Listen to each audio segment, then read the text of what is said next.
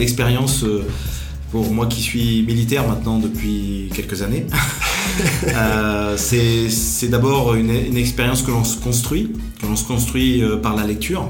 La lecture, notre, notre histoire, notre histoire militaire, l'exemple de nos grands anciens qui, qui, ont été sur les champs de bataille les, plus, les, plus vieux. Et puis c'est cette expérience que, que j'ai vécue tout au long de ma carrière, à, chaque, chacune de mes étapes. Il y a personne n'est omniscient, personne n'est le meilleur soldat du monde, il n'y a pas de, voilà, de, Rambo, mais on a tous Rambo n'existe pas Rambo n'existe pas. Quand on s'engage, c'est écrit dans le statut général des militaires, on, accepte l'idée qu'on peut aller jusqu'au sacrifice de, sa vie. Donc déjà, c'est quelque chose de, de volontaire. Bonjour, je suis Julien Régal-Dupont, fondateur de JRD Expérience, cabinet de conseil en expérience client. Expérience est une discussion sincère et authentique avec des talentueuses personnes. Je vous souhaite une excellente écoute. Bonjour à toutes et à tous. Aujourd'hui, aux femmes, et j'espère mon colonel, que je l'exprime bien, aux femmes et aux hommes que j'ai eu l'honneur de commander, ici ou loin de notre terre de France, à la tête de ma section, de ma batterie, de mes groupements tactiques Koufra, vous me direz ce que c'est, et Ingam ou Ingman, mais surtout de mon régiment, le 40e régiment d'artillerie, héritier zéro, anonyme des petites et grandes victoires de notre pays. On est bientôt aux élections, on va changer de gouvernement dans, pas longtemps. J'ai le plaisir, vous êtes mon troisième militaire, cher colonel. Donc aujourd'hui, j'ai le plaisir d'avoir le colonel Frédéric Jordan, recommandé par une chère tendre Nathalie Gourdin, qui nous écoutera, qui, est génial. Cher colonel, je suis impressionné, dans, le bon sens du terme. On a eu une discussion il y a quelques instants. Vous êtes une personne impressionnante et je mets vraiment le i jusqu'à E majuscule et les prochaines lettres pour la suite. Ce podcast, c'est euh, pas que des expériences, mais des expériences de vie, des personnes, des femmes, des hommes. Je vous en avais déjà parlé. Et moi, j'ai envie de, vous poser cette question que je poserai jusqu'à la fin de ce podcast. Peut-être un jour, je poserai dans une, une autre langue, qui sait. Qu'est-ce que vous évoque le mot simplement et humainement parlant, expérience au pluriel? Euh, bonjour Julien, donc euh, merci beaucoup pour cette invitation. Alors euh, bah, l'expérience pour moi qui suis militaire maintenant depuis quelques années, c'est d'abord une, expérience que l'on se construit, que l'on se construit par la lecture. La lecture, notre, histoire, notre histoire militaire, euh, l'exemple de nos grands anciens euh, qui, euh, ont été sur les champs de bataille les, plus, vieux. Et puis c'est cette expérience que, j'ai vécue tout au long de ma carrière, à, chaque, chacune de mes étapes. C'est un petit peu l'objet de la, dédicace que, tu viens de, de lire. C'est, je voulais rendre hommage à tous ceux et toutes celles que j'ai eu l'honneur de, commander et, qui m'ont permis de faire de ces expériences euh, depuis le moment où j'étais un jeune euh, lieutenant jusqu'à jusqu'à aujourd'hui. Euh, de belles expériences et surtout la réussite des missions qui m'étaient confiées sur des théâtres d'opération ou des, des, pays qui sont très différents les uns des autres. Ça va de la, jungle guyanaise en passant par le désert du Niger, les rivages de l'Euphrate en Irak, la ville de Sarajevo où j'ai fait ma première mission en opération extérieure. Donc avec euh, des rencontres euh, de populations, euh, malheureusement parfois de, pays qui étaient en guerre, avec tout ce que ça peut apporter euh, malheureusement de, de, de, tristesse, de misère, de difficultés, mais aussi des belles satisfactions, des belles satisfactions à, à commander ces hommes, à, à, apporter quelque chose, parce que notre pays, euh, euh, c'est un peu l'objet de, de, mon livre pour le succès des armes de la France, notre pays apporte toujours quand il intervient quelque chose avec ses, ses, ses, forces armées, mais pas uniquement, aussi avec sa diplomatie, avec, avec d'autres institutions de développement par exemple. Et donc, euh, voilà, on, se sent utile, on, sent qu'on on a un rôle à jouer. Et toutes ces expériences, euh, bah, elles m'ont construit aussi. Elles ont fait de moi euh, l'officier que je suis aujourd'hui. Euh, me permet de gagner en confiance, de réfléchir, de se remettre en question, de, découvrir, d'échanger aussi avec beaucoup de, soit avec ces hommes, soit avec ces, ces pays, ces peuples que l'on rencontre, aussi ces alliés avec lesquels on travaille, puisque j'ai la chance de travailler beaucoup en multinational aussi, avec des anglo-saxons ou des pays plus, européens, plus, plus latins, mais aussi avec des, des, des armées étrangères, africaines par exemple, nigériennes, tchadiennes, irakiennes. Et donc euh, tout ça apporte, euh, apporte beaucoup, nous enrichit, permet de voir les choses avec un peu de recul, avec un peu de, voilà, de, de, réflexion, et puis de se dire aussi qu'on est bien finalement euh, en France. Notre pays a la chance d'être en paix, même si bah, le, contexte nous montre que parfois la guerre est, pas si loin, mais dans tout état de cause, voilà, on a une, on a une vraie richesse en France, une une vraie, une vraie histoire, histoire militaire en particulier, que je mets un peu à l'honneur dans mon dernier ouvrage. Et donc toutes ces expériences, on a envie de les partager.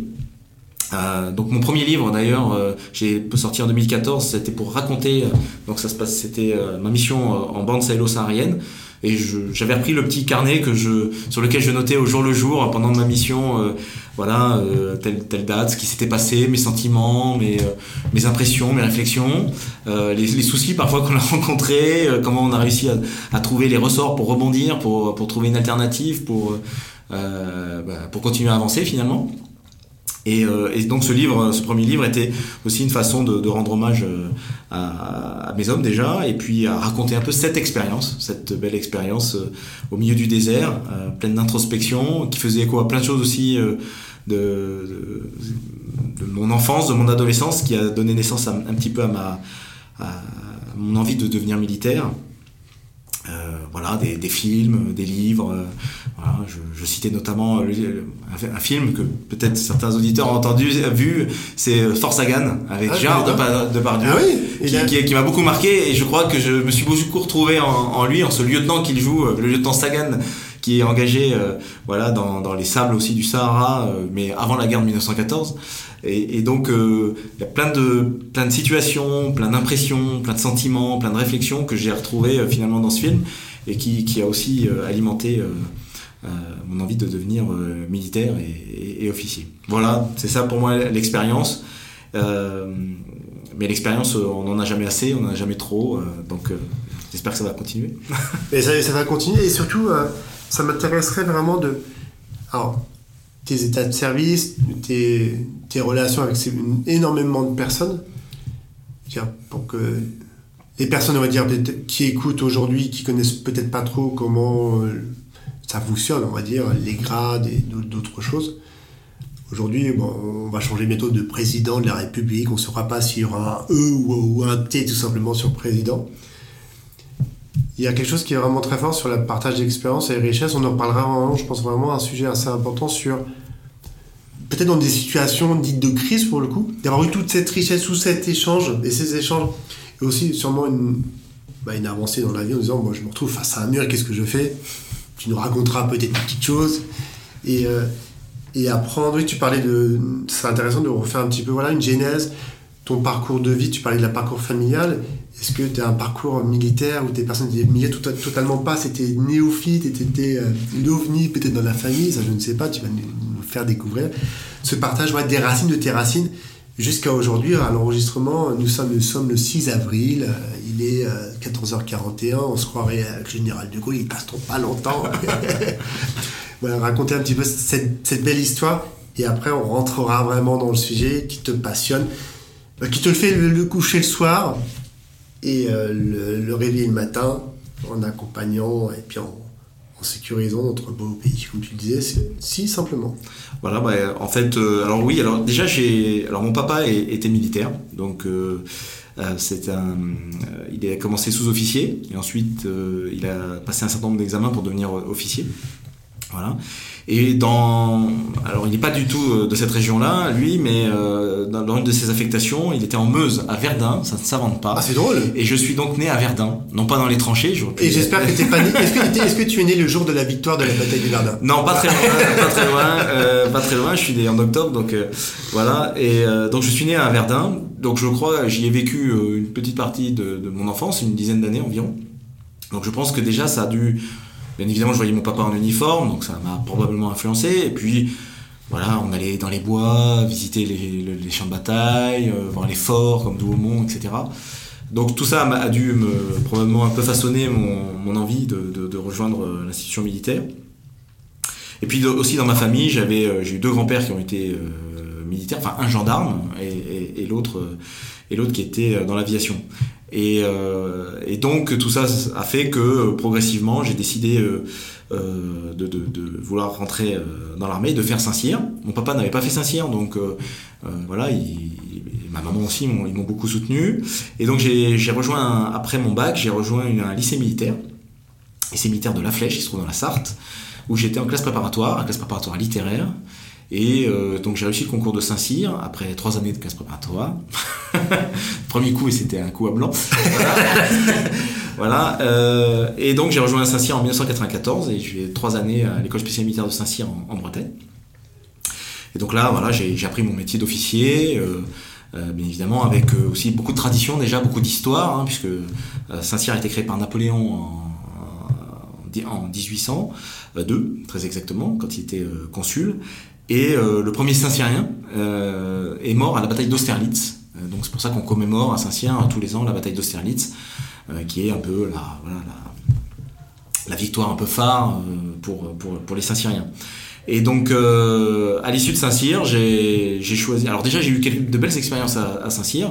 Déjà, dans ma formation, évidemment, avec des stages des stages parfois commando, stage, stage au Centre national d'entraînement commando à Montlouis, un stage en forêt équatoriale au Gabon, et puis euh, des rencontres déjà avec des Américains à West Point, des rencontres avec à l'époque les officiers turcs euh, à Ankara, euh, les Britanniques à Sandhurst. Donc déjà un peu cette culture de l'échange. Euh, j'ai passé mon stage euh, pour avoir mon brevet parachutiste, donc sauter d'un avion en vol euh, qui fonctionne, c'est quelque chose qui n'est pas naturel au départ. voilà. Et puis à l'issue de Saint-Cyr, j'ai choisi l'arme de l'artillerie. L'arme de l'artillerie, donc l'artillerie, pour ceux qui nous écoutent, ce sont les canons qui tirent, voilà, ce sont aussi des radars, ce sont aussi des missiles antiaériens pour lutter contre la menace aérienne, ce sont aussi des drones, ce sont voilà tout ce panel d'équipement. Et euh, j'ai rejoint, après un an de formation donc à Draguignan, dans une école d'application, on apprend vraiment son métier. Après avoir été formé comme officier, on apprend vraiment son métier d'officier, mais dans sa spécialité. Après un an de formation, j'ai rejoint le 54e régiment d'artillerie qui était à Hier, les Palmiers, à côté de Toulon, où j'ai été chef de section, c'est-à-dire une trentaine d'hommes à commander. Euh, et j'ai eu la chance de partir euh, en ex-Yougoslavie, donc à Sarajevo, pendant sept mois. Voilà. Euh, euh, j'ai eu la chance de rencontrer mon épouse qui était officier aussi à l'époque. Comme quoi le monde, le monde est petit. Le monde hein. est petit. On rencontre aussi ses conjoints au travail, même dans l'armée. Voilà. voilà. Et puis, euh, et puis je suis parti également en Guyane, donc la lutte contre hmm. l'orpaillage clandestin déjà en, donc en 2001. Ensuite, j'ai été instructeur à Saint-Cyr pendant deux ans. Euh, voilà, j'ai formé les jeunes élèves officiers. Hein, un peu, je passé de l'autre côté de la barrière pour les, pour les former, leur apporter déjà ma petite expérience de jeune officier. Je suis retourné dans un régiment, donc à hier de nouveau, euh, où là j'ai commandé une batterie, on appelle ça aussi compagnie dans certaines armes ou escadron. Donc là c'est entre 100 et 150 personnes. Là j'ai eu la chance de partir avec eux alors en Nouvelle-Calédonie, les forces prépositionnées, les forces de souveraineté française. Voilà, bon là c'était quand même plus sympa. Je, crois que tu aimes bien plonger. oui. Moi aussi j'ai bien plongé. on, y retournera ou dans un périmètre moins important, mais avec plaisir. Euh, et ensuite je suis parti à Djibouti. Voilà, là aussi une belle expérience très dépaysante. Euh, un pays qui, qui mérite d'être connu, qui est un tout petit pays de la Corne de l'Afrique. Voilà. Je suis retourné à, à Kidan comme euh, cette fois comme instructeur de nouveau.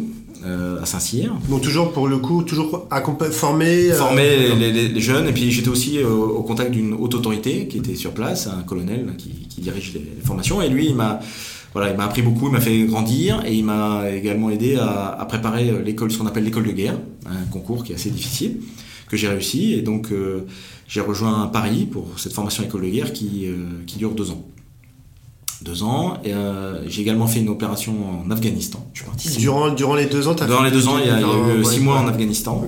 Euh, voilà, qui est là aussi là euh, très difficile, mais très très intéressante. six mois très très loin dans un pays magnifique, mais qui était en proie bien sûr à, la guerre, avec l'expérience aussi de la perte de nos camarades, de nos frères d'armes qui, qui, sont tombés là-bas, de ceux qui ont été blessés. Avant que tu arrives sur place, il y avait déjà eu des, des personnes qui Oui, je suis arrivé, donc c'était en 2010, donc on était au cœur du, du renforcement consenti par les Américains et, par l'OTAN en général. Hein, pour ce qu'on appelait le surge, voilà. Et, euh, et donc euh, voilà, six mois euh, passionnants, mais mais très éprouvants, très fatigants. Et tu as une question par rapport à ça, comment comment tu arrives? Donc en 2010, aujourd'hui bien sûr 2022, mais on ne sait pas ce qui se passe comment tu arrives à te conditionner, à te préparer à partir? C'est-à-dire qu'on t'annonce, euh, je, je dis n'importe quoi, peut-être un ordre de mission, disant tu pars en Afghanistan pendant je sais pas combien de temps, si euh, on me dit euh, je sais que je pars, mais je sais pas si je reviens. Et tu arrives sur un terrain avec des Américains en force présents, des messieurs de troupes françaises. Comment, comment on se prépare? Alors en fait, on a la chance d'avoir un, processus. Déjà, on, on, est prévenu en général euh, au moins six mois avant de, partir. Euh, du coup, c'était le cas pour moi à ce moment-là.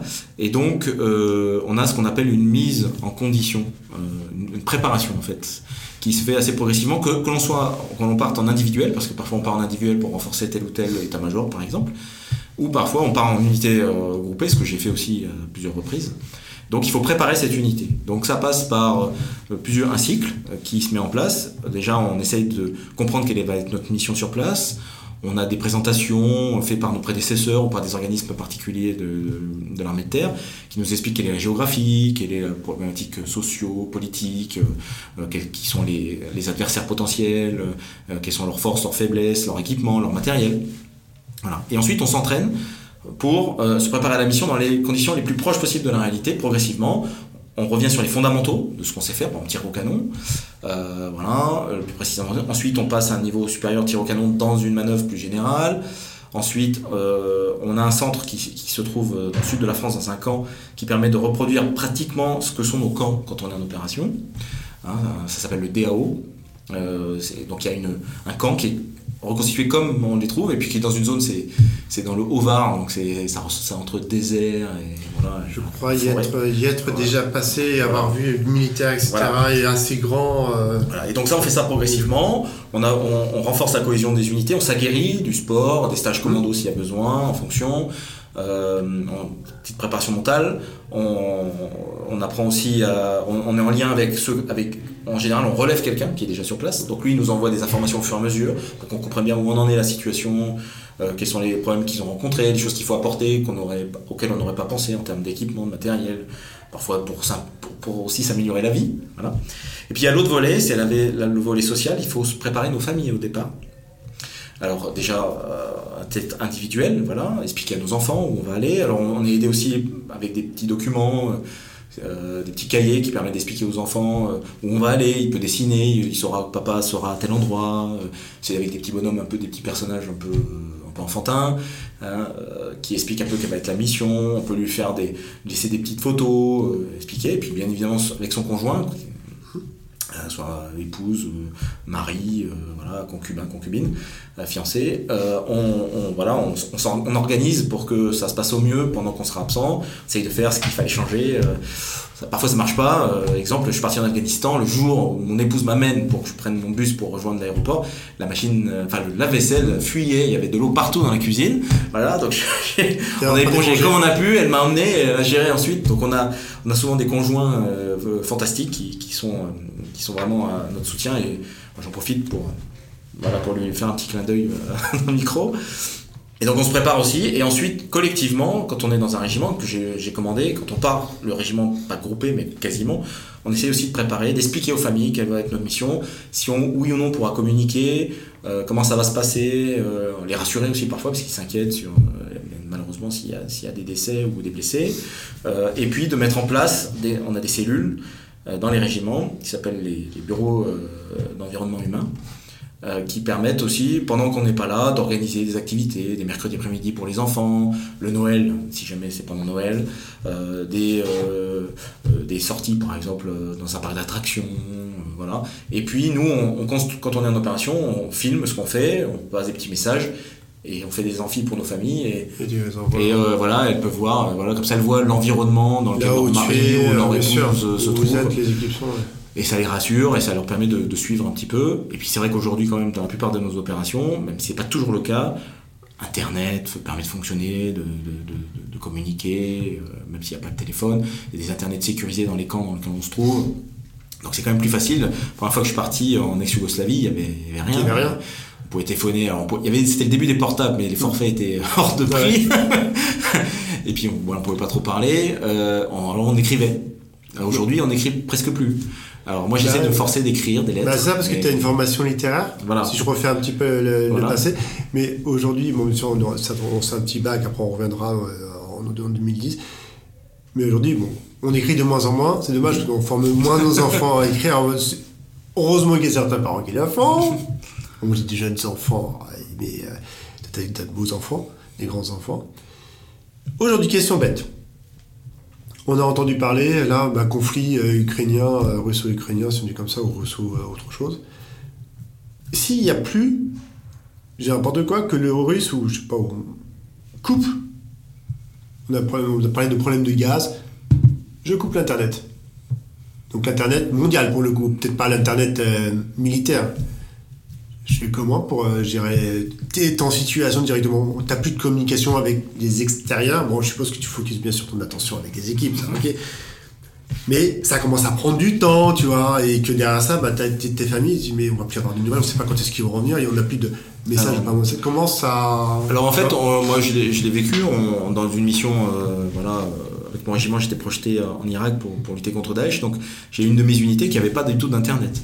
Donc on- peut euh, avoir des moyens ce qu'on appelle un peu alternatifs, donc c'est-à-dire que via des moyens militaires, de sa- satellitaires par exemple, on peut permettre à nos hommes de téléphoner un- 10 minutes, euh, voilà, par exemple, pour qu'ils puissent communiquer avec leur famille. C'est ce qui a été fait. Et puis finalement, sans internet, parfois c'est- mieux. ça, ça a du bon. Ah J'ai vu que ça a renforcé beaucoup la cohésion de, de- de mes hommes. Et puis après, il y a des problèmes de sécurité. Donc, on- on- de toute façon, même quand il y a de l'internet, quand il y a de la téléphonie, il y a des choses qu'on ne dit pas. On a- on- il y a des consignes qui sont données très claires, euh, voire même, euh, on peut enlever, les- on, on peut ne pas allumer nos téléphones, euh, ne pas emmener nos téléphones avec nous quand on est en opération. Euh, et puis, comme je disais, il y a toute une structure. Moi, je suis malgré tout, même si Internet est coupé, il y a les communications militaires, elles fonctionnent toujours. Ouais, entre- On a, et donc, on peut donner des nouvelles ceux qui sont restés, dit en base arrière, mon commandant en second, mon adjoint qui commandait, le- euh, qui, commandait euh, le, régiment quand je, en, mon absence.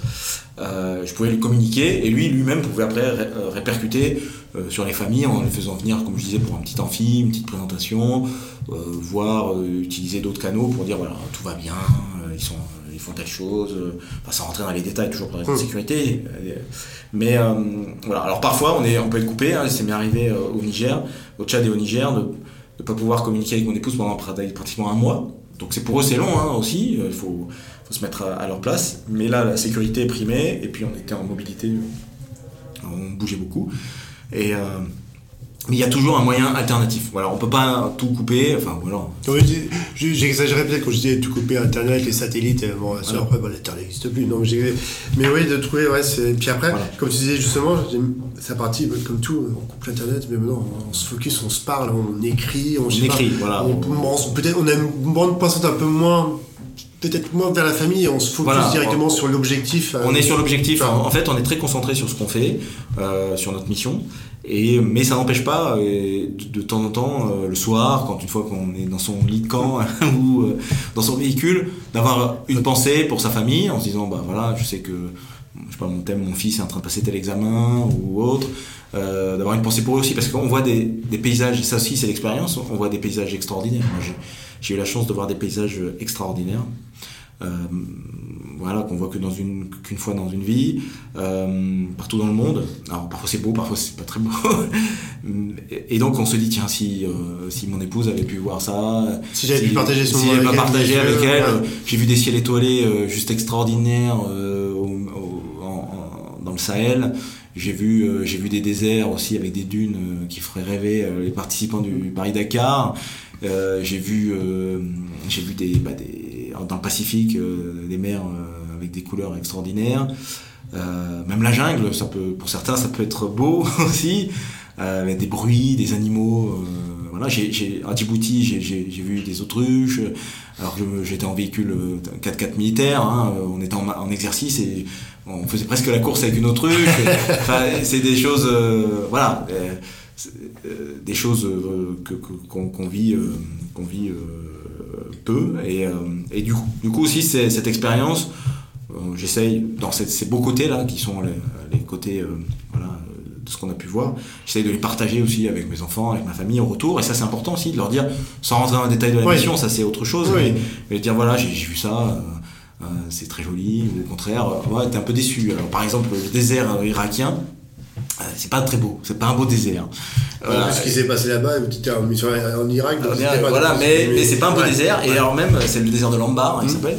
Et euh, c'est pas beau. Et même les Irakiens eux-mêmes, il y a un dicton qui dit euh, Dieu ou Allah mmh. a créé l'enfer, mais comme ça ne suffisait pas, il a créé Lambar.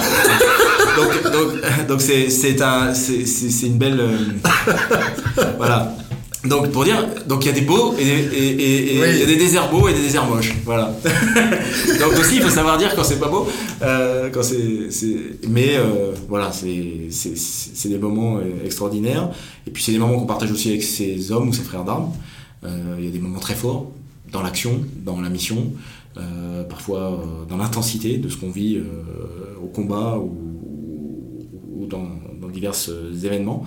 Et donc tout ça, ça, crée des liens, ça scelle des liens, et la fraternité d'armes, je crois que c'est aussi chose qui nous permet de tenir, nous, euh, quand on est loin des nôtres, loin de nos familles, d'être cette cohésion, cet esprit de corps, qui fait de nous euh, voilà, une entité qui, qui, bah, qui s'entraide, qui, qui où il y a beaucoup de solidarité, et où, euh, voilà, où, les uns peuvent avoir de temps en temps des petits coups de mou, des, petits, des petites faiblesses, et, l'autre est là pour, bah, pour aller lui donner son épaule et l'aider à à passer l'obstacle et le lendemain c'est l'inverse. Donc euh, c'est ça qui est très beau dans l'institution, c'est ça aussi que je, suis allé chercher. C'est euh, voilà, on est euh, on est ni tous, il y a personne n'est omniscient, personne n'est le meilleur soldat du monde, il n'y a pas de voilà de, de Rambo, mais on a tous Rambo n'existe pas. Rambo n'existe pas. mais bah tiens, ça peut, ça peut être un, un, sujet par rapport à tout ce que tu racontes sur je sais bien en termes de stratégie, euh, vous avez sûrement un point A, vous savez comment aller arriver sur un point B, zone bah, qui, je ne sais pas les bons termes que j'emploie, mais très sensible ou pas assez sensible. Comment, euh, là c'est pour le coup du mental, pour le coup, comment toi, avec toutes ces, voilà, tout ce que tu as fait depuis, depuis hier, comment tu arrives, est-ce que tu prends un, recul en disant non c'est bon là ça va peut-être taper dans tous les sens il faut que je préserve mes hommes pour pas qu'ils se prennent un obus ou autre ou c'est un obus ou je sais pas un missile et, euh, et puis après tu vois quand malheureusement ça arrive quelle est la condition psychologique? Moi je te trouve tu parlais de, pas de super héros ou de, super Rambo ou Rambo mais je trouve que les militaires moi je suis impressionné par rapport à ça on a vu avec tout ce qui s'est passé malheureusement dernièrement en France avec les Pirate, le Bataclan, j'en passe. je pense qu'il y a beaucoup de choses dans les médias qui ne sont pas diffusées aujourd'hui parce que bah, on protège, vous protégez notre nation, notre beau pays. Comment on arrive à. Il n'y a pas de recette, c'est la recette magique, tu vois, mais comment toi tu te. Avec le nombre de personnes que tu accompagnes, en disant je veux vous, préserver, qu'on gagne là et euh, qu'on ait le minimum de pertes et que quand ça arrive. Alors, euh, déjà, euh, quand on s'engage, c'est écrit dans le statut général des militaires, on, accepte l'idée qu'on peut aller jusqu'au sacrifice de, sa vie. Donc, déjà, c'est quelque chose de, de volontaire. Mmh. Donc, c'est déjà quelque chose qui est qu'on intègre la mort. voilà, vous, vous nous donnez aussi, vous les citoyens, travers bien évidemment euh, nos, représentants, vous nous donnez aussi cette, euh, cette, capacité à, donner aussi la mort. Donc c'est c'est quelque chose dont on est donc on comprend la responsabilité et euh, qui, est importante et qui n'est pas à prendre avec avec légèreté. Et en même temps on est on sait qu'on peut la on peut malheureusement la recevoir cette mort. Donc déjà c'est dans l'engagement je pense l'engagement. Ensuite il y a ce que je disais un petit peu tout à l'heure il y a l'entraînement L'entraînement, ça permet plusieurs choses. Ça permet déjà d'avoir des actes réflexes, des, mécanismes qui fait que quand on est en situation euh, de, combat, on va réagir avec sur ces mécanismes, sur ces, ces schémas, je caricature un petit peu, mais c'est ces schémas qui vont nous permettre de, voilà, de, de bien gérer et de savoir où est la place de chacun d'entre nous.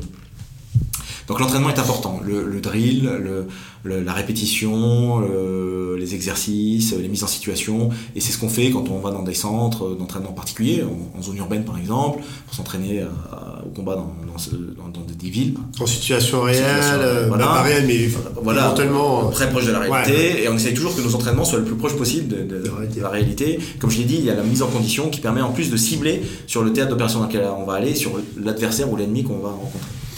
Euh, ensuite, on a une force dans les armées, c'est la planification. Alors, quel que soit le niveau, alors c'est pas à chaque fois le même type de planification, on, on prépare la mission, donc on la planifie.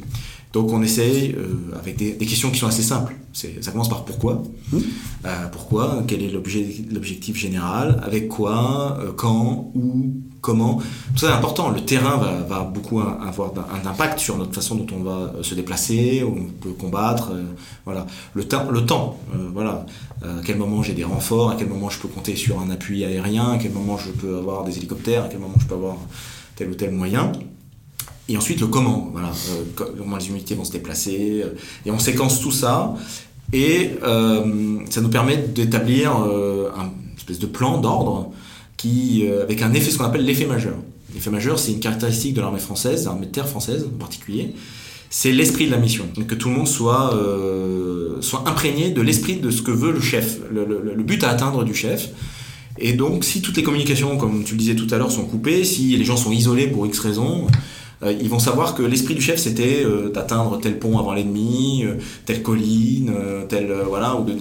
Et donc tout ça c'est pris en compte. Et on, on essaye de réfléchir en amont sur les, ce qu'on appelle les canons conformes, c'est-à-dire Clausewitz, qui est un des grands stratèges dans, la pensée militaire, a dit il y a des, à la guerre il y a le brouillard on essaie toujours de dissiper le brouillard. Le brouillard, c'est quoi? C'est on ne sait pas exactement ce que va faire l'adversaire. L'adversaire, il va, donc on essaye de percer le brouillard, alors en envoyant des reconnaissances, des drones, euh, des images satellites, euh, mais on n'arrivera jamais à percer complètement le brouillard. Oui, parce que tu vois, je dis n'importe quoi, tu vois des mouvements qui des personnes qui bougent etc des masses rouges jaunes je sais plus quoi et, et après comment voilà, on sait pas voilà ils vont essayer de gagner aussi. Donc ils vont essayer de nous surprendre ils vont essayer de nous de, de nous tromper ils vont hmm. essayer euh, voilà.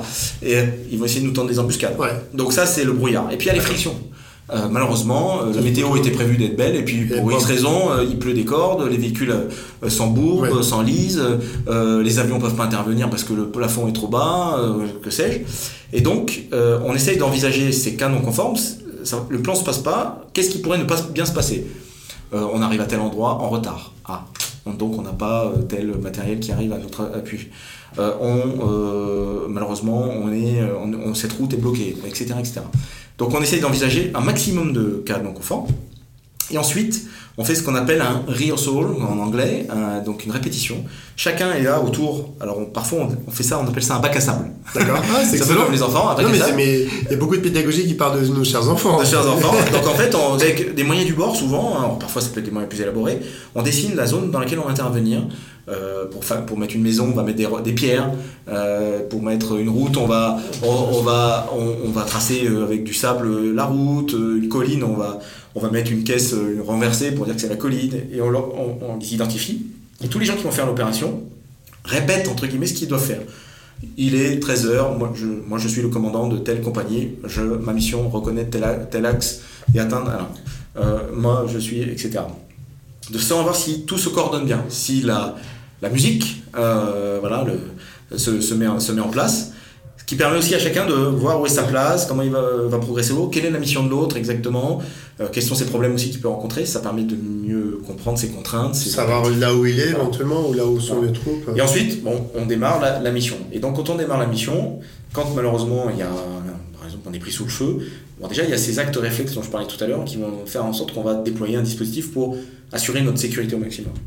Et ensuite, il faut réfléchir très très vite euh, ben, face à l'ennemi, voilà, comment on va manœuvrer pour, pour reprendre l'initiative sur lui, euh, regagner en liberté d'action et euh, à un moment donné, éventuellement le neutraliser si, si c'est nécessaire. Et s'il y a malheureusement il y a des blessés ou des tués, on a, on le sait, les blessés, on a aussi des acteurs réflexes. Maintenant, on va aller le chercher, on va le mettre en sécurité, on va pratiquer les premiers soins en attendant que le médecin arrive, ou un hélicoptère l'évacue, ou une ambulance.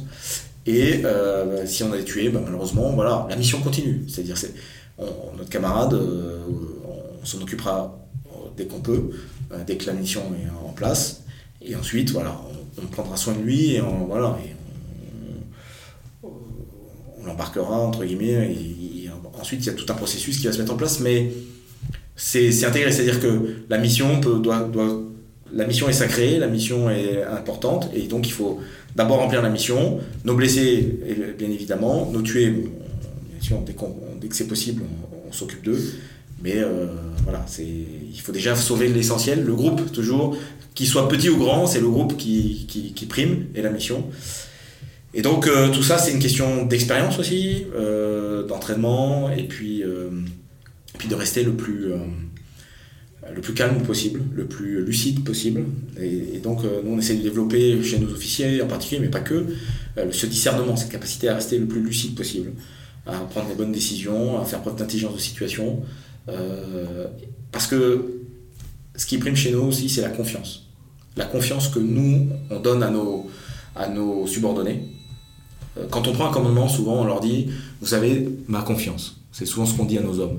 Vous avez ma, confiance parce qu'on sait qu'il va falloir leur donner des marges d'initiative, il va falloir leur donner la capacité à, agir aussi de leur propre fait parce que grâce à leur action, euh, ça va nous donner à nous de la, liberté d'action. C'est ce qu'on appelle la subsidiarité, mais c'est souvent un mot qui est un peu creux, qui sonne un peu creux aujourd'hui. Je crois qu'il faut redonner à cette subsidiarité. Et puis quand tout va mal, eh ben, la confiance est dans l'autre sens. Les subordonnés, se tournent toujours vers le chef. Ils se tournent vers le chef, ils attendent, ils ont confiance en lui, ils attendent qu'il bah, soit à la hauteur de cette confiance et qu'il prenne des décisions. Ils ne chercheront pas à juger si elle est, bonne ou pas bonne, voilà, mais que le chef prenne des décisions, décide, commande, euh, donne des ordres, et surtout qu'il reste calme, enfin le plus calme possible quand on est au combat, mais voilà, et qui et qui les, amène soit au succès de la, mission, soit à la victoire, ou du moins qui les sorte de ce mauvais pas, si jamais il y en a un, avec le moins de casse possible. Et, euh, et la confiance, c'est très structurant dans une unité. On revient un peu à ce que je disais tout à l'heure sur l'esprit corps. Et, euh, et l'expérience, forcément, euh, même si nos jeunes officiers, même s'ils sont inexpérimentés, souvent ils, décident avec beaucoup de discernement, mais l'expérience, ça renforce un peu plus encore cette, confiance et cette capacité à faire face à. Je crois que c'est le général Desportes qui disait dans un de ses ouvrages décider dans l'incertitude. En fait, il faut qu'on soit habitué, nous, à décider dans l'incertitude. On n'aura jamais tous les éléments, tous les. Euh, oui, tous les éléments pour de l'équation. Euh, parce que l'adversaire, il est malin aussi. et, il croit en plus que c'est nous l'ennemi. Donc, euh...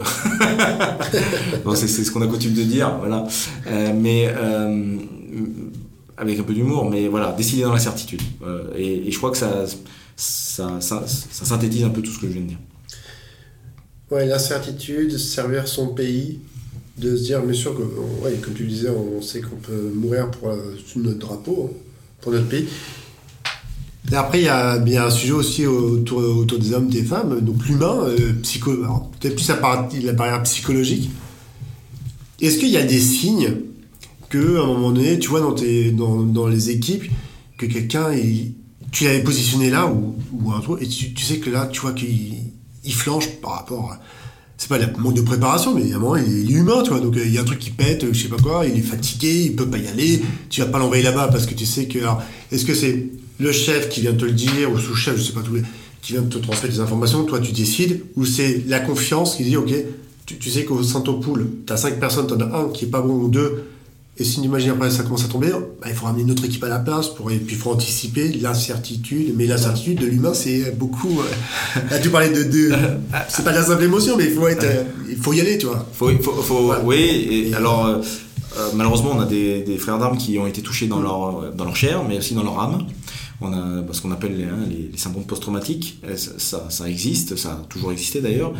et donc, on la préparation doit déjà, la préparation en amont de l'opération doit permettre de s'aguerrir, comme j'ai dit, et donc de renforcer cette force morale qui doit, euh, pour que tous les combattants soient plus, forts. Mais après, on est tous inégaux devant ça. Euh, donc malheureusement, parfois, il y a, quelque chose, une situation qui va être un déclencheur pour certains de nos camarades.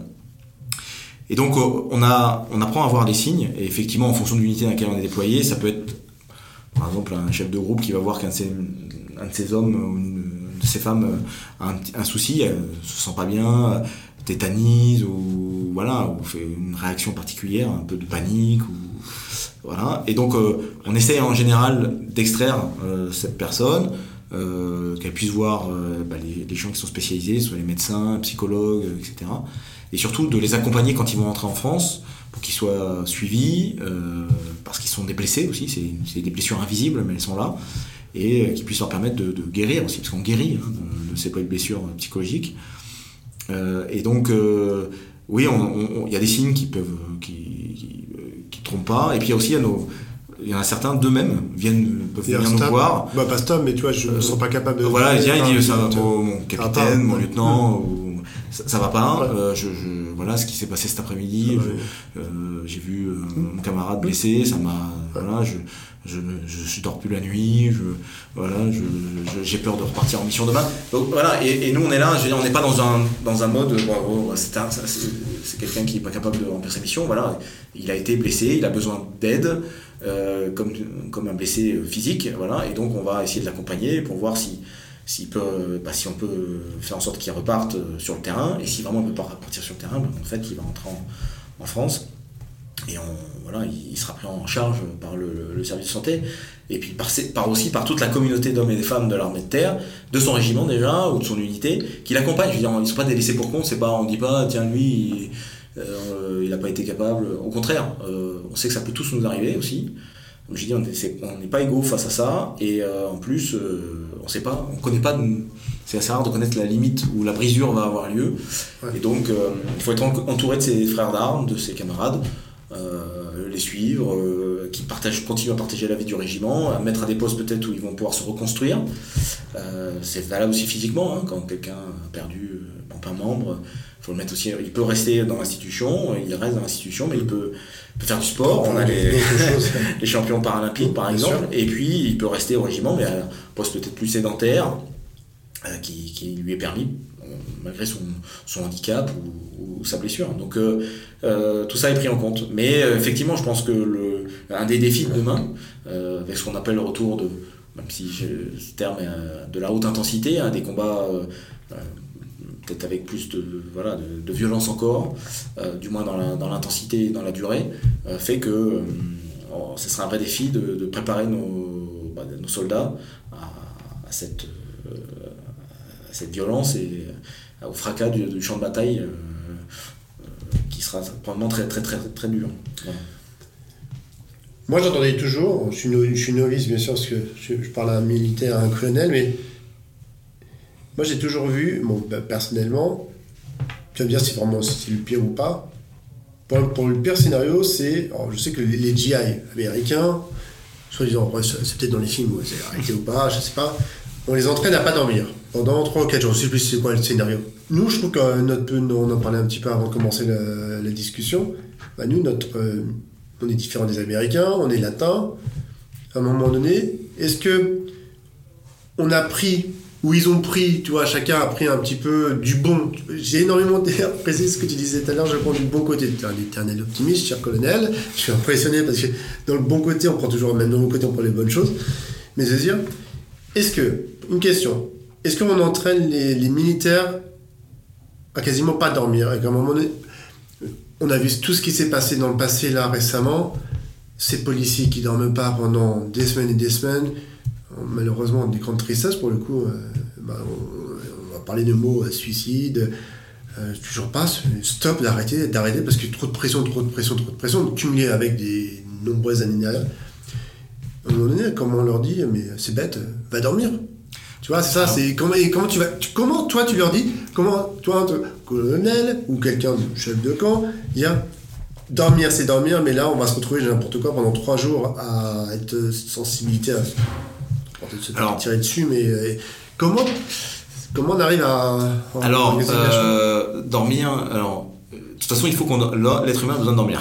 Oui, mais c'est pour ça. Que, mais après, c'est quand tu es sur une scène de. Alors, on entraîne déjà malgré tout euh, dans l'entraînement, on s'entraîne à, à, à, fatigue, enfin, comment dire, à combattre dans, en état de fatigue. En état de fatigue, ça peut être physique ou ça peut être effectivement lié au sommeil, bien évidemment, parce qu'il faut entraîner le corps à on est un petit peu déréglé, c'est-à-dire qu'on mange pas à heure fixe, voilà, on mange quand on peut. Il y a beaucoup de choses sur les, sur les épaules. aussi, il y a le physique qui, joue, on marche beaucoup, on a des sacs lourds, du matériel, il y a le bruit du, combat, la poussière, la pluie, le, froid, bruit, le brouillard, on sait pas ce qu'il y a derrière. Le brouillard, on sait pas ce qu'il y a derrière. Et puis, euh, ensuite, euh, là c'est toujours pareil, c'est le contexte qui va commander. Il y a peut-être des moments où il va falloir euh, faire, ne pas dormir, peut-être pendant un certain temps, parce que bah, la mission est dense et qu'on combat aussi la nuit, hein, on se bat aussi la nuit. Mais aussi on peut, on peut profiter, on dit souvent que le, militaire est toujours le bon moment pour dormir.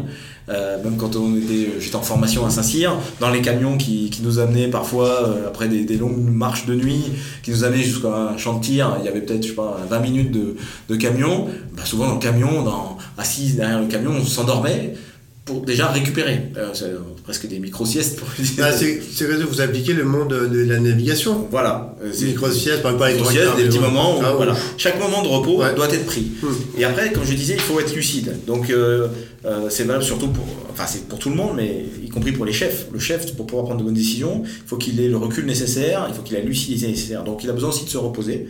Et donc, ça peut être son état-major, par exemple, qui, qui va prendre en compte euh, la gestion de la mission pendant que lui se repose et il vient vraiment pour euh, uniquement, hein, mais il, va, venir, euh, une fois qu'il est reposé, pour prendre un certain nombre de décisions majeures et suivre la mission ou l'action qui est en cours parce qu'elle est très importante. Donc il faut trouver le juste milieu et donc c'est à chaque niveau de subordination, les chefs vont trouver le moment pour faire reposer leurs hommes en disant Hé les gars, là on est à l'arrière, normalement il n'y a pas de. Hein, toi tu montes la garde, vous vous reposez, vous faites un casse-croûte avec votre mission, euh, ah, soigne-toi un peu les pieds parce que euh, tu as beaucoup marché, etc. Euh, voilà. Et, chaque, à chaque niveau, c'est le chef et c'est le rôle du chef de, préserver le potentiel de ses hommes, comme on préserve un potentiel technique de nos engins, nos véhicules. Et ben là, il faut que le chef il ait cette responsabilité de dire bon, c'est le moment pour se reposer, parce que tout à l'heure, peut-être dans une heure, ça va, être très dense, ça va être, très dur, et, euh, mais voilà, là, on est une zone relativement sécurisée. Et, et, et, ensuite, au niveau planification aussi, on le sait, une unité qui combat, elle a besoin à un moment donné peut-être d'être relevée, euh, d'être mise à l'arrêt, parce que c'est tout bête, mais il faut refaire le plein de munitions, le plein de carburant, euh, de nourriture, il faut évacuer les blessés, malheureusement évacuer éventuellement les euh, le corps des, camarades qui sont tombés. Euh, et puis il faut préparer la mission d'après, donc euh, il faut refaire le point topographique l'endroit où on se trouve. Donc il y a toujours des moments où, tout en assurant une sécurité minimum, parce qu'il faut toujours assurer sa sécurité, un système de garde, où il y en a un qui reste éveillé pendant 30 minutes, pendant que les autres dorment, et puis toutes les 30 minutes, il, se, il, se, il, se, relève. Voilà. Mais c'est au chef, c'est vraiment la responsabilité du chef de dire voilà, voilà les super soldats aussi, ça n'existe pas. Euh, ouais, mais. Euh, dormir, on pourrait. Alors, il y en a qui peuvent utiliser des médicaments ou ce qu'on appelle. Euh, voilà. Mais, mais on essaie d'éviter ce genre de choses. Pour parce que c'est très déréglant pour, pour, le corps, pour l'esprit. Et, voilà. Je dirais que c'est toujours le, c'est la situation qui prime. Oui, mais la situation qui prime, donc là, on est sur. Parce que l'ennemi aussi se repose. Ouais, mais heureusement, on n'est pas qu'ennemi. Hein. Mais que derrière, toi, en tant que stratège qui doit préparer la prochaine mission, les prochaines avancées, et toi aussi, comment tu dis, quand tu dis à tes hommes, ok, bon là, quelqu'un qui va relever, on va sécuriser, dormez.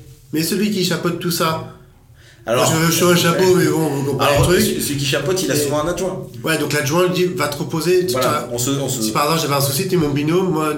Tu viens me réveiller, toi aussi. Euh, il y a un truc. Euh, euh, vraiment important, mais là, ça a l'air d'être plus calme. Ouais, et, et, quand on, on, fait une manœuvre, quand on prévoit une manœuvre, ce qu'on appelle un mode d'action, hmm. voilà, on choisit comment on va attaquer par exemple, on essaie de toujours regarder si c'est soutenable. On dit c'est soutenable. Est-ce que c'est soutenable? Alors soutenable, c'est pour tout. Pour les équipes, c'est soutenable pour les hommes dans le tempo qu'on a. Voilà, on a dit qu'on allait avancer euh, de 10 km par heure. Est-ce qu'on va vraiment y arriver parce que le terrain est défoncé? Hmm. euh, De pas avoir une, de pas donner des ordres qui soient irréalisables. Euh, voilà, le terrain est défoncé, on sait qu'on va rouler à 20 à l'heure. Ça sert à rien de dire qu'on va faire 40 km en une demi-heure. Voilà. Est-ce que c'est soutenable aussi, point de vue logistique? Est-ce qu'on aura assez de carburant? Est-ce qu'on aura assez de nourriture? Est-ce qu'on aura assez de munitions?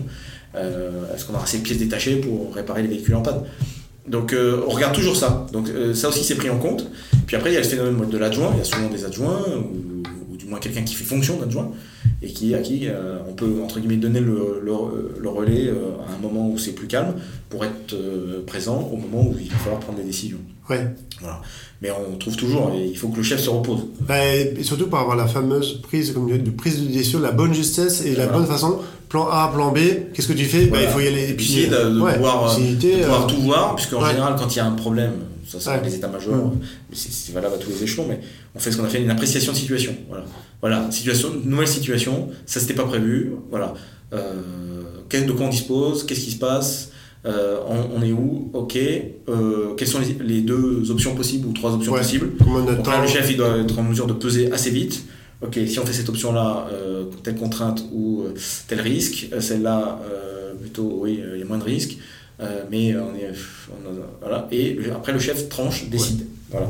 Euh, et, mais il faut qu'il ait effectivement de lucidité pour, pour entendre toutes, toutes les informations, pour ingurgiter, la- absorber ces informations, et ensuite euh, les, en faire une décision.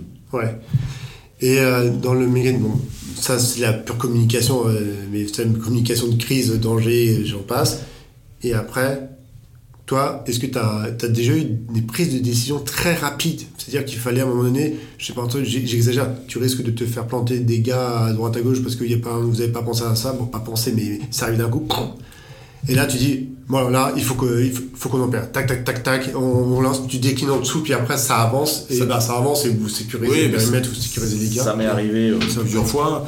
Euh, ça m'est arrivé euh, en même en Guyane, face à l'orpaillage clandestin. On, on- voilà, on est en reconnaissance dans une zone, on arrive sur un camp d'orpailleurs. bah, les orpailleurs, ils sont un peu pris de court aussi, nous aussi. ça part un peu dans tous les sens, ça bouge. Voilà, donc euh, les ordres sont donnés très vite, euh, ils ont été préparés un peu avant. Les ordres sont donnés très vite au chef de groupe. euh, les de groupe euh, se mettent en place, chacun reçoit sa mission. ça peut se jouer en quelques secondes, voire bon, minutes. D'autres moments, quand j'étais en Irak avec mon régiment d'artillerie, voilà, il, y a une situation sur le terrain, on, voit les images des combats via des drones, voilà, des, des- forces partenaires ou les forces alliées qui sont prises sous le feu. Donc il faut réagir vite, il faut calculer rapidement les capacités qu'on a de les appuyer avec nos, nos canons, euh, sans faire de dommages collatéraux.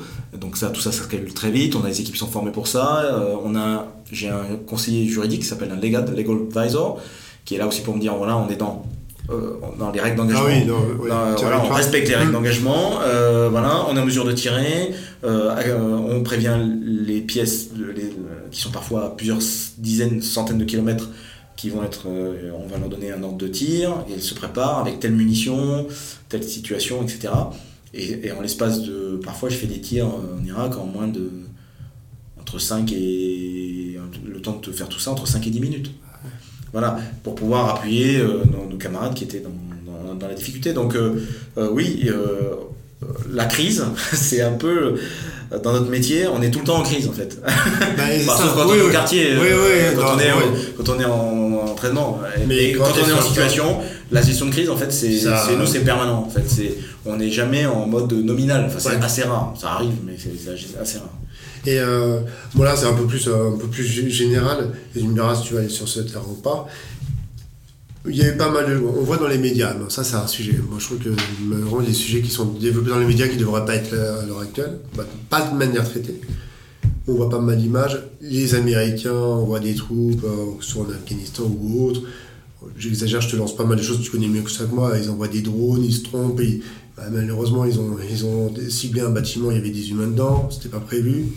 À un moment donné, cette, euh, cette cohésion Amérique versus française, bon après armée européenne, bon après les autres armées je les connais pas trop, mais à un moment donné tu te dis mince, est-ce que quelle est la, prise de risque pour le coup de dire on risque de, oh, peut-être plus américain, j'ai entendu plus les américains que notre armée française, on bombarde, on envoie un truc, que euh, on se retrouve avec du civil. Alors que et puis après ça remonte dans les médias, mais on n'en avait pas compte, ils ont tué 50 civils, 40 civils, ils n'avaient pas vu.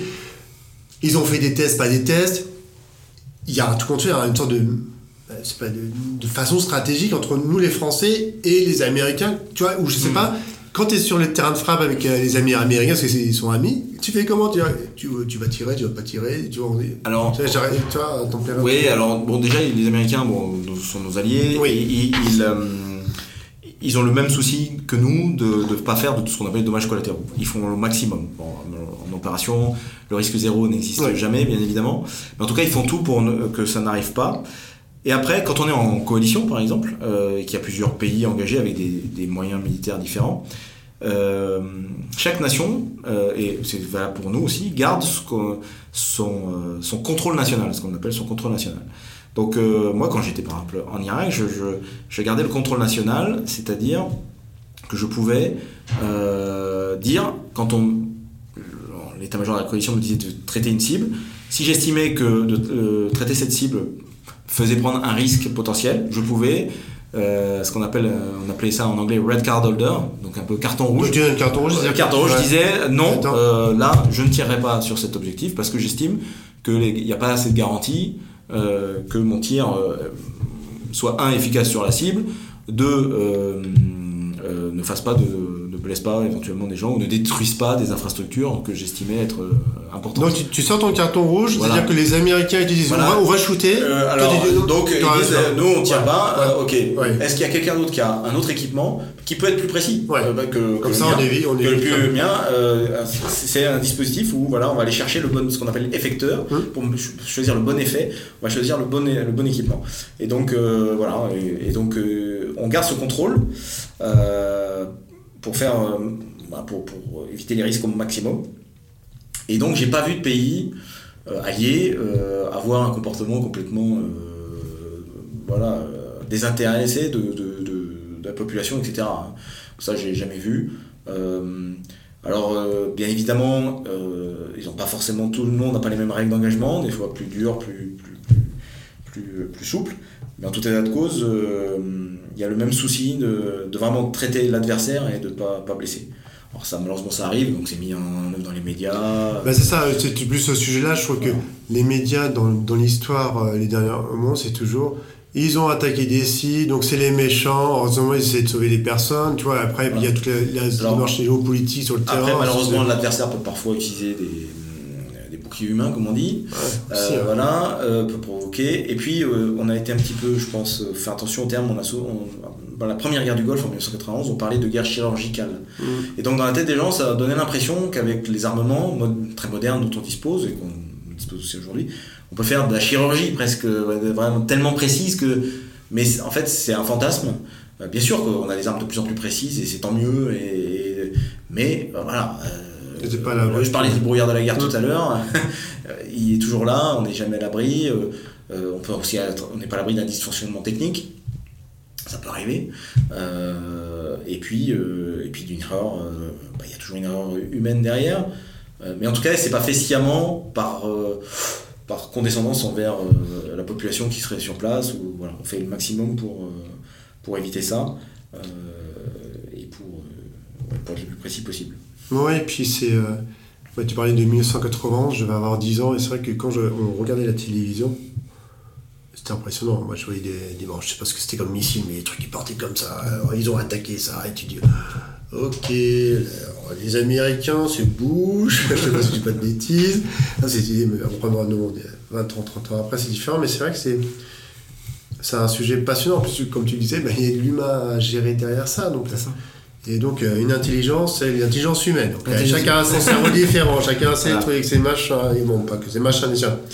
Mais la, préparation, il y a des. Euh, je ne sais pas pourquoi je parler d'innovation, mais tu vois qu'il y a toute cette carrière-là.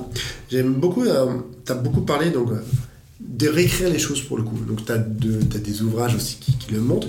Est-ce qu'il y a des, des personnalités, parce que tu me disais que tu étais un homme de lecture, est-ce qu'il y a des personnalités, soit général de Gaulle ou d'autres d'autres grandes personnes, peut-être pas que militaires hein, par là, personnalités qui t'ont impacté en disant bah tiens, j'ai n'importe quoi. Je suis sur mon lit. Quand je pense à monsieur ou madame qui m'a inspiré dans ma vie, comment aurait-elle réagi? J'ai vu son truc, un de ses films, j'exagère, mais tu vois, bien sûr que je tire le trait, mais voilà, qui t'ont formé ton intelligence, ta stratégie, ta façon de pré un petit peu, euh, même comme la Croix-Rouge, c'est se sécuriser avant tout, et puis après d'aller sauver la femme ou l'homme qui est tombé par terre, ou le chien, ou je sais pas guère, bon bref. Mais comment on arrive à...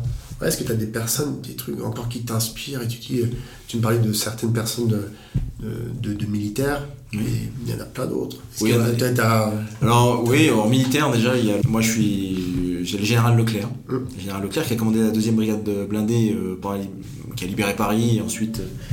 Strasbourg. Et en fait, euh, correspond bien un peu à mon état d'esprit.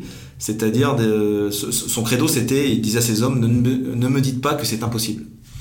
Et, euh, et, je trouve que c'est, voilà, trouver la solution, malgré les contraintes, il y a toujours une solution. Alors elle peut être euh, pas forcément parfaite, mais euh, trouver la solution, dépasser un peu les limites que qu'on croit s'être fixées ou que, ou que les circonstances semblent nous imposer. Et donc euh, Leclerc est pour moi quelqu'un qui, qui a, qui, a, beaucoup animé ma, ma, vie de, ma vie de soldat, en particulier quand je suis allé en bande sahélo-saharienne et même en Irak. c'est voilà, je trouve c'est un bel exemple. c'est quelqu'un qui est aussi très proche de ses hommes il commandait beaucoup à l'avant. Alors je. C'est-à-dire à l'avant À l'avant, c'est-à-dire il allait vraiment en contact. Euh, des équipes Parfois, des parfois équipes, euh, pas loin de la ligne de contact. Ah oui Euh, Il y en a qui diront que c'est dangereux, etc. Mais, en tout cas, Oui, il commandait à la voix. Il était présent pour ses hommes et qui, qui, euh, même les anciens qui sont encore vivants. De la, des- des- et j'ai une pensée pour eux là, les- tous les amis et, les, et les anciens de la, la deuxième DB euh, et de la Fondation Leclerc que j'ai eu la chance de rencontrer et de côtoyer euh, régulièrement. Euh, ils, euh, ils, ils vouent encore une adoration pour le général Leclerc. Euh, voilà, et, et- et- il a un parcours atypique. Euh, euh, voilà, il a fait le choix du général de Gaulle très tôt. Il s'est retrouvé tout seul au Tchad au départ pour aller à Koufra avec une poignée d'hommes et de matériel. Et donc j'ai suivi d'ailleurs son, son parcours quand je suis monté dans le nord du Tchad avec mon groupement tactique. Voilà, et c'est juste. euh, Enfin, je suis passé par où il est passé, c'est juste extraordinaire. On a autant galéré que lui d'ailleurs avec nos engins, malgré le temps qui est, qui est passé. Voilà, donc lui, il m'inspire beaucoup. Bon, bien sûr, euh, Napoléon est pour moi quelqu'un de, de fort. Et ensuite, euh, en termes de- d'auteur, euh, j'ai quelqu'un qui, voilà, dans, dans sa perception de la France, c'est Romain Gary, qui que j'ai découvert euh, euh, alors j'étais malade quand j'étais euh, en classe préparatoire, j'étais malade, euh, j'étais cloué au lit, euh, et, euh, j'ai lu La promesse de l'aube de Romain Gary.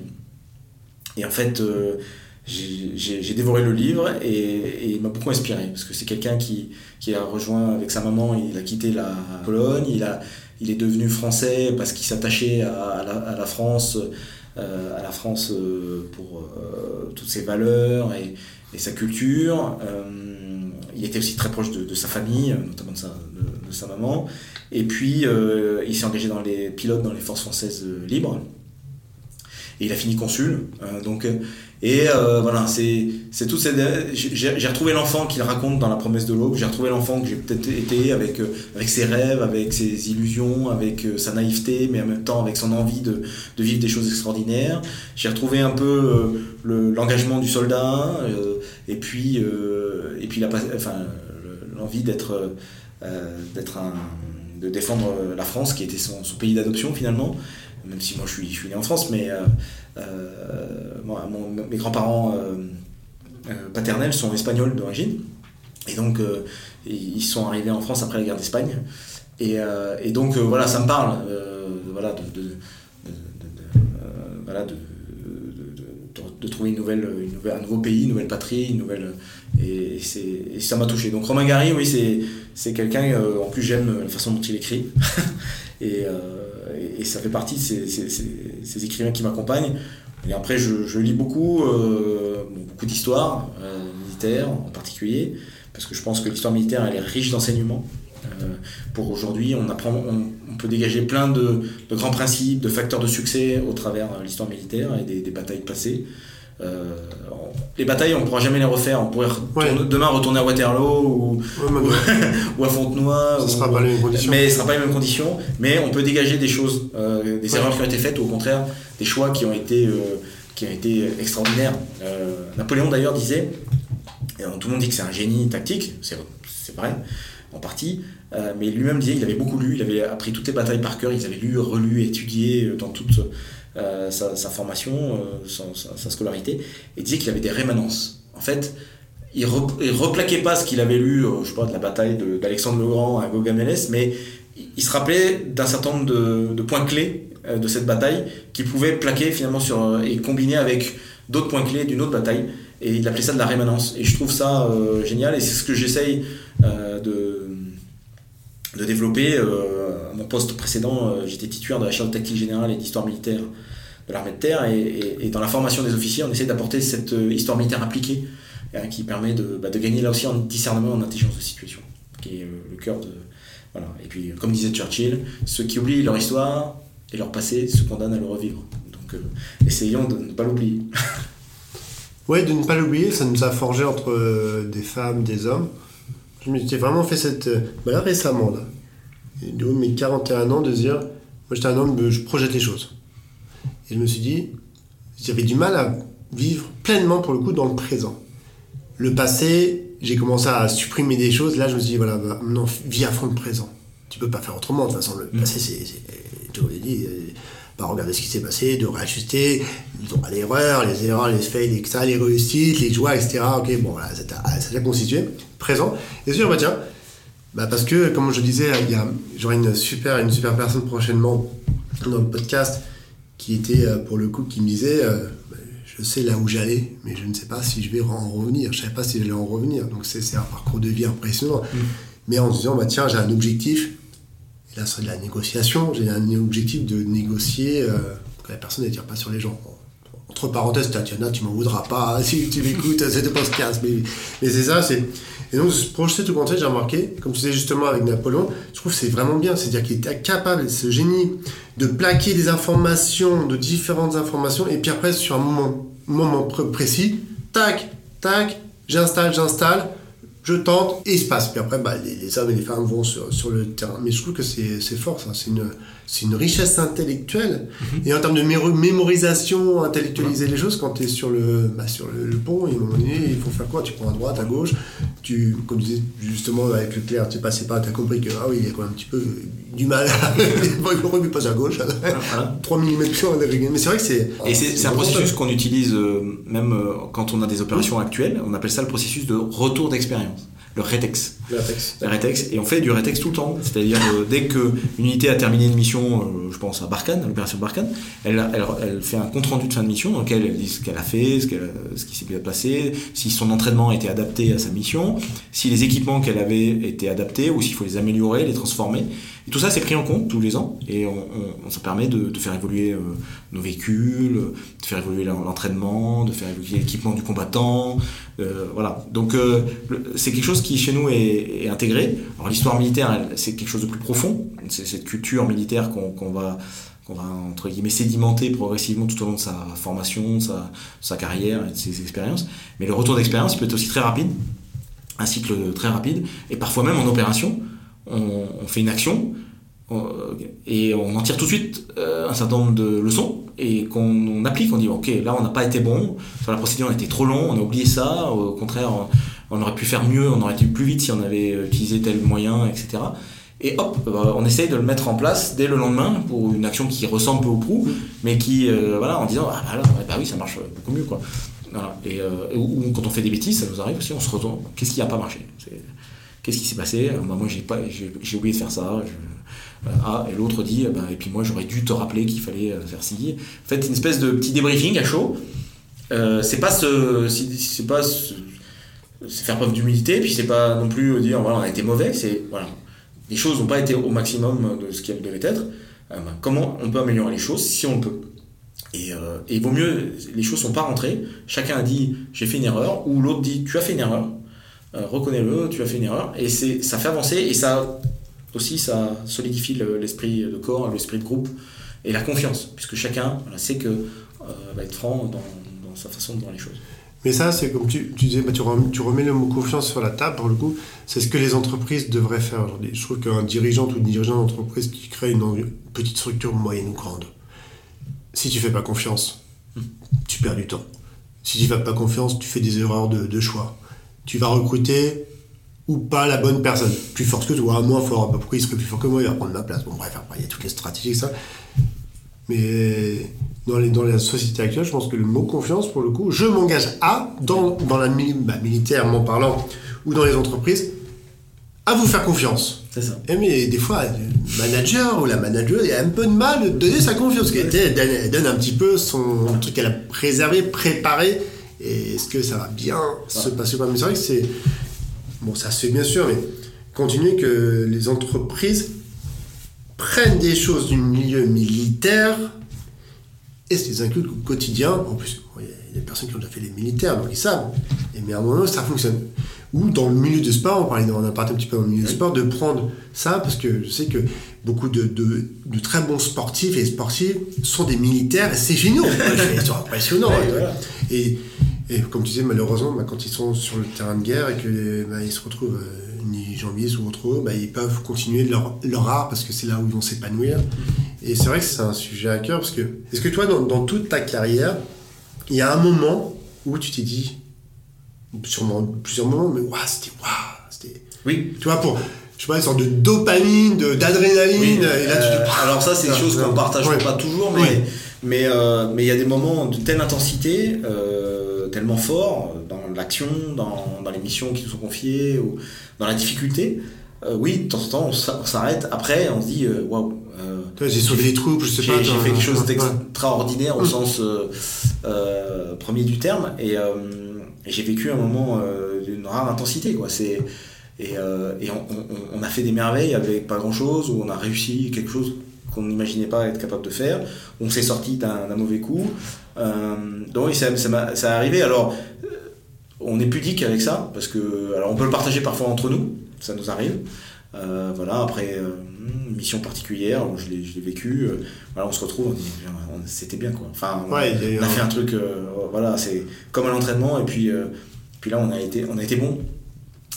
et il y a cette petite, au fond de chaque militaire, il y a cette petit, petite voix qui veut toujours un peu de, pas d'émotion forte, mais c'est pas le terme, parce qu'on on sait toute la responsabilité qu'on a, mais voilà, il y a une excitation. Quand on part en mission, par exemple, je crois que je le mettais dans mon premier ouvrage, euh, introduction, quand on part en mission, on a à la fois la tristesse euh, de quitter, de laisser les siens, euh, parce qu'on les voit, euh, nos enfants, notre épouse ou notre époux malheureux, voilà. Et en même temps, on a cette excitation, ça y est, on part en mission, toute la préparation avant, qui nous a, voilà, qui nous a demandé beaucoup d'énergie. Voilà, c'est, on va la mettre en pratique, on va, on y va. Et quand l'avion décolle et ou qu'on pose sur un théâtre d'opération, euh, voilà, on se dit ça y est, j'y suis. Euh, euh, c'est nouveau, il y a de l'excitation, il y a de, l'envie, il y a envie de, de, de, mettre en, pratique tout ce qu'on a, a appris et d'être dans l'action. Et, on essaye de pudique avec ça parce que ça pourrait représenter pour des personnes euh, chose un petit peu euh, voilà indécent. Mais mais il y a ça parce que c'est ça aussi qui nous fait tenir parce que si ça, partir sur des missions dangereuses ou parfois euh, très loin à 7000 km de chez soi euh, c'est voilà il faut qu'il y ait quand même ce, ce petit goût de l'aventure ce petit goût de cette, cette étincelle qui, qui, qui, nous donne envie parce que sinon euh, ça serait parfois un peu un peu compliqué. Mais mais je me rappelle ma première mission donc je, je je la pose à Sarajevo, avec un avion militaire. J'arrive à Sarajevo. Moi, à Sarajevo, euh, j'avais vu tout ce qui s'était passé dans les années 90. Hein, euh, et euh, ça avait un peu bercé mon de devenir soldat. Tous nos cadres qui nous formaient, nos instructeurs à Saint-Cyr, nous parlaient de leur mission en ex-Yougoslavie, etc. Donc pour nous, voilà, ça y est, c'était concret. C'était l'OPEX. quand j'ai posé à Sarajevo la première fois, j'avais l'impression d'arriver voilà, il y a eu ce waouh, j'y suis, c'est ton tour. Euh, J'étais un jeune lieutenant, c'est ton tour. Voilà, tu, tu débarques d'un avion, moteur tournant, euh, il y a, y a des odeurs, euh, des bruits, des odeurs. Euh, partout où on va en opération, euh, les, les, sens sont, sont décuplés. voilà, on entend tout, on voit tout. Le bruit de la jungle, j'oublierai jamais le bruit de la jungle la nuit en Guyane. comme je disais, le ciel étoilé en BSS, l'odeur du kérosène en descendant d'un avion en Afghanistan. Euh, le, euh, le bruit du muezzin à Bagdad quand je sors d'un tir artillerie. Enfin, il y, a plein de choses comme ça qui, qui, qui, voilà, qui font notre expérience et qui font notre, qui construisent un peu tout ce qu'on est. Voilà. Waouh tu, tu, me faisais voyager, euh, j'étais à toi une petite, une petite euh, souris où j'étais guerre qui voyageait, qui observait. Bah, petite souris parce que j'ai observé vraiment cette dimension que tu as racontée dans tout cet épisode qui est simplement euh, amazing, comme ils diraient les Américains, mais pas que stratégie sur la sphère j'emmène mes équipes. J'ai envie de perdre moins d'hommes, moins de femmes, parce qu'ils ont une famille, euh, si tout va bien derrière, quand ils vont rentrer euh, chez eux. Non, c'est. Euh, et petite. Allez, avant dernière question. est-ce qu'à un moment, tu as, eu, euh, as eu peur? Pour toi, pour toi. C'est-à-dire qu'à un moment, tu sais, je sais pas, les ennemis, une frappe d'ennemis, un truc qui arrive, et tu dis, là, si je prends la mauvaise décision, je risque de sauter et je risque de rejoindre mes grands-parents, ou si je suis pas encore toujours en vie ou pas, un peu plus rapidement que prévu, et je laisse ma famille derrière. Et là, comment on arrive à gérer ça?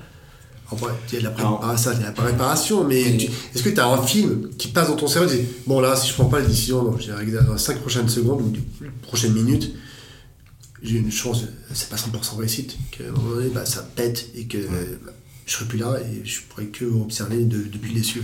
Alors, bon, déjà, notre plus grande fierté quand on, commande, euh, c'est de ramener tout le monde. Et c'est ce qu'on essaye de faire. Et bon, je te du bois, j'ai toujours réussi à ramener euh, tout le monde. Euh, après, on a peur. On a, bien sûr qu'on a peur. Quelqu'un qui n'a pas peur, c'est quelqu'un de dangereux. en tout cas, c'est comme ça que je, je le vois. Euh, après, il faut savoir maîtriser cette peur ou faire de cette peur une énergie positive.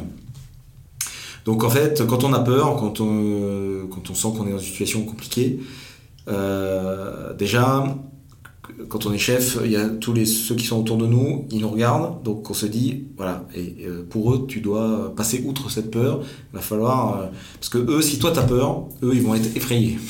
oui, mais là, ça se passe par, par la posture. alors c'est la posture. Et toi, à l'intérieur, ça, tu vois, ou alors, à l'intérieur, ça, ça, bouillonne. Et hein, ils ne le perçoivent pas. Parce ils le perçoivent pas, mais ça passe par la posture, par la gestuelle, mm. par le regard. On, peut apaiser un de ces hommes en disant, ça va le faire. Mm, d'accord. T'inquiète pas. Donc toi, tu récupères, t'envoies voilà. tu récupères. Voilà, on essaye d'envoyer quelque chose. Et ensuite, euh, comment on dépasse cette peur? C'est déjà en essayant de, prendre un peu de recul sur ce qui se passe et de, et de décider. Et quand on décide, finalement, on dépasse cette peur, on transforme cette peur en énergie. Voilà, on donne des ordres de façon à garder l'initiative. Parce que la peur, elle va, elle va te, voilà, te sidérer, elle va te paralyser. Et donc, euh, c'est l'adversaire qui va prendre l'initiative, ou du moins, tu n'as plus la prise sur euh, la, situation. Et donc il faut agir. Euh, donc il faut décider et après il faut peser le risque. Voilà. Est-ce que le risque que je vais prendre vaut la peine? Mais ça doit aller très vite, hein, c'est en quelques secondes. Est-ce que ça va. Soit ça peut être réflexe parfois, mais voilà, est-ce que le risque que je vais prendre vaut la peine d'être pris au regard de, l'objectif que je dois atteindre?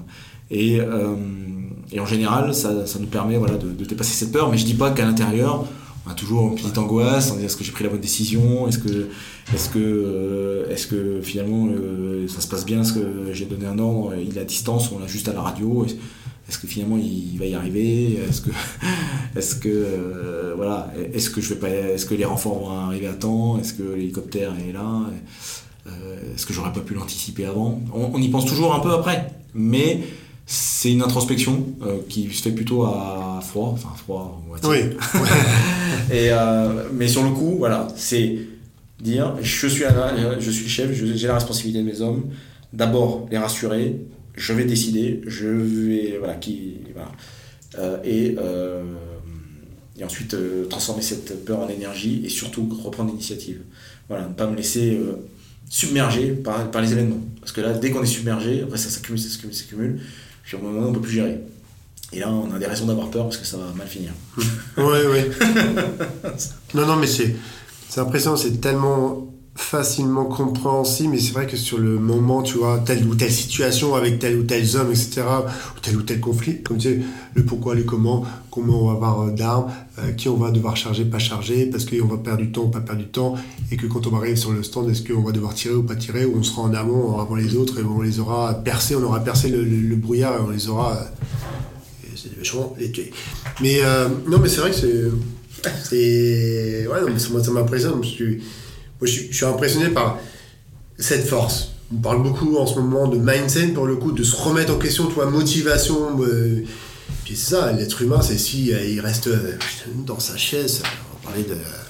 Bah, c'est le, goût de l'effort. Ça, et puis Et puis le, bah la capacité à se remettre en question. Et puis, et puis c'est tellement plus facile quand on est à 2, à 3, à 5 et, ou à 10 et, ou à 100. Et, et donc c'est, moi je pense que la vraie force c'est le groupe, c'est euh, au sens large, c'est cet esprit de corps, c'est ce qui nous anime tous, c'est cette, euh, encore une fois, cette confiance euh, partagée, celle qu'on inspire, celle qu'on laisse à, ses subordonnés. et puis l'expérience, ça aide forcément. Hein, après, il y a des jeunes officiers qui n'ont aucune expérience qui sont formidables.